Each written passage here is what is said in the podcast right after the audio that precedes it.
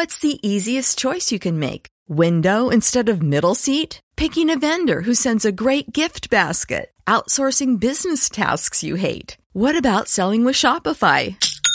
Whether you're selling a little or a lot, Shopify helps you do your thing, however you cha-ching. Shopify is the global commerce platform that helps you sell at every stage of your business. From the launch your online shop stage to the first real life store stage, all the way to the did we just hit a million orders stage. Shopify's there to help you grow. Whether you're selling scented soap or offering outdoor outfits, Shopify helps you sell. Wherever and whatever you're selling, Shopify's got you covered. Sign up for a $1 per month trial period at shopify.com slash try. Go to shopify.com slash try now to grow your business, no matter what stage you're in. Shopify.com slash try.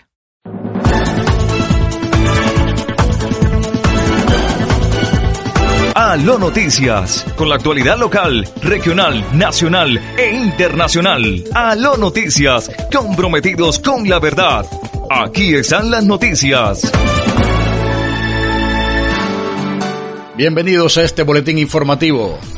El director del Instituto Departamental de Salud, Carlos Martínez, confirmó que el contagio número 16 de coronavirus en el departamento es una mujer de 21 años que llegó de Panamá y quien se encuentra aislada en su residencia. Las autoridades sanitarias de Norte de Santander realizan la trazabilidad para establecer que las personas con las que tuvo contacto no estén contagiadas con el COVID-19. Las recomendaciones siguen siendo las mismas, el lavado de manos y la prevención a través del aislamiento social.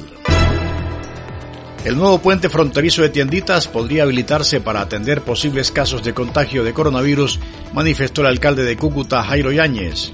Tenemos un proyecto de habilitar el puente de tienditas si esto se crece, ojalá y no, y los ciudadanos siguen respetando el aislamiento social, pero sabemos que ahí hay unas bodegas que podrían habilitarse y unos espacios que podrían suplir las necesidades en espacios y organización, manifestó el mandatario.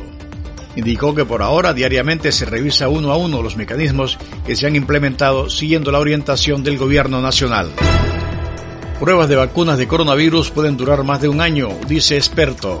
Javier Jaimes, virólogo colombiano e investigador de la Universidad de Cornell, explica que los avances en las vacunas hay que mirarlos desde dos puntos de vista, el desarrollo en el laboratorio y las pruebas en humanos. Para poder poner esa vacuna afuera es necesario probarla, y para probarla es necesario hacer estudios que sean en personas y que tengan duración de tiempo largo, para saber que la vacuna funciona, para saber cuándo debe vacunarse y para saber que la vacuna no hace daño, puntualizó el virólogo. El Ministerio de Salud anunció una inversión de 2.1 billones de pesos para atender la pandemia del coronavirus. El ministerio anunció que durante abril y mayo se invertirán estos dineros para las clínicas, pero especialmente para los hospitales públicos en Colombia, con el fin de garantizar la liquidez de estos centros asistenciales que deben hacer frente a la emergencia por coronavirus. La repartición de estos recursos inició con un giro este fin de semana de 782 millones de pesos para la compra de insumos, medicamentos y para la adquisición de todos los elementos que habitualmente usan los hospitales y clínicas y que son esencialmente para la atención de pacientes con COVID-19. De grave calificó la autoridad ambiental la afectación en Cúcuta por quemas en Venezuela. El director de la Corporación Autónoma Regional de la Frontera Nororiental, Corponor, Gregorio Angarita, denunció que las quemas de basura en el estado Táchira, Venezuela, contaminó el aire en Cúcuta. Esta es una situación muy grave y preocupante para los habitantes de Villa del Rosario y los Patios, pero especialmente para la ciudad de Cúcuta y se está afectando la calidad del aire, señaló el director de la entidad. Los fuertes olores invadieron el aire de la capital de norte de Santander.